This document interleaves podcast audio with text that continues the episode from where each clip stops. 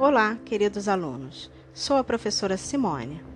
Esse é o podcast 17 de Ciências do nono ano do ensino fundamental do quarto bimestre. Reprodução assexuada e sexuada. A reprodução assexuada e a sexuada diferenciam-se pelo envolvimento ou não de células especializadas que são chamadas de gametas. A diversidade de organismos vivos na Terra é impressionante, assim como a variedade de modos de vida e de reprodução.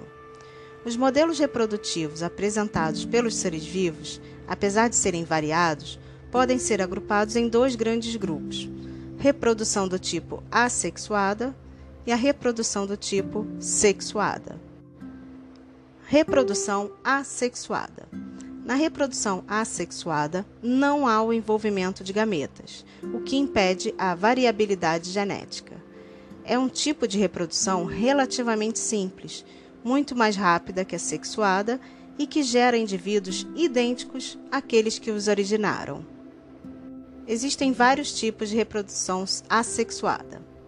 Divisão binária, também chamada de bipartição, fissão ou cisparidade.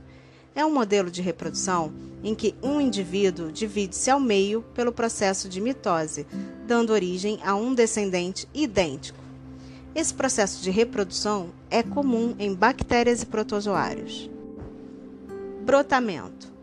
Brotos surgem na superfície de um organismo e formam outro indivíduo. Esse broto pode soltar-se ou permanecer conectado ao organismo adulto, o que ocasiona a formação de colônias. A reprodução por brotamento ocorre com frequência em quinidários e também ocorre em algumas espécies de plantas. Esporulação. No processo de reprodução por esporulação, são formadas células reprodutoras especializadas que são liberadas e germinam quando encontram um ambiente favorável. Essas células são chamadas de esporos elas são capazes de gerar outro indivíduo.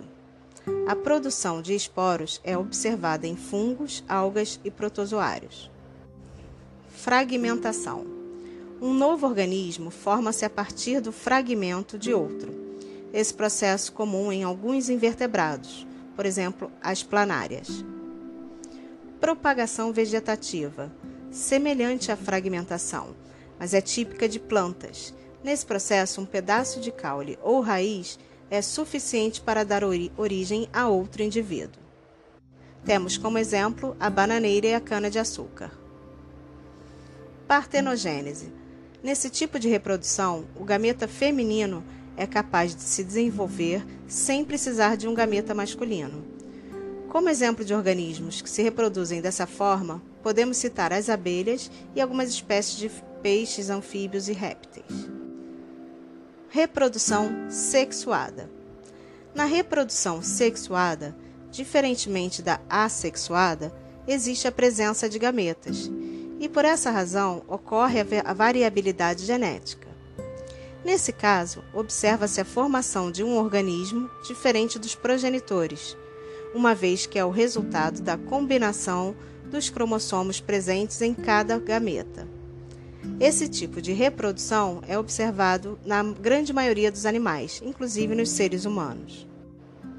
Como os materiais genéticos foram misturados com o passar do tempo, dificilmente algo que compromete determinado organismo comprometerá outro da mesma forma. Isso faz com que, mesmo que uma parte da população seja afetada ou até mesmo morra em função de algum desequilíbrio, a espécie tenha mais chances de sobrevivência. A seguir, o mapa mental identificando os tipos de reprodução. Reprodução assexuada. Está citando a laceração e esquizogênese, a esporulação ou divisão múltipla, gemulação, estrobilização, brotamento ou gemiparidade, regeneração e a cisparidade ou divisão binária. No mapa da reprodução sexuada, nós vamos ver a pedogênese, partenogênese, metagênese, conjugação, desenvolvimento, quantidade de sexos, fecundação, a variabilidade agâmica, a poliembrionia e a poliovulação. Paramos por aqui. Até a próxima aula.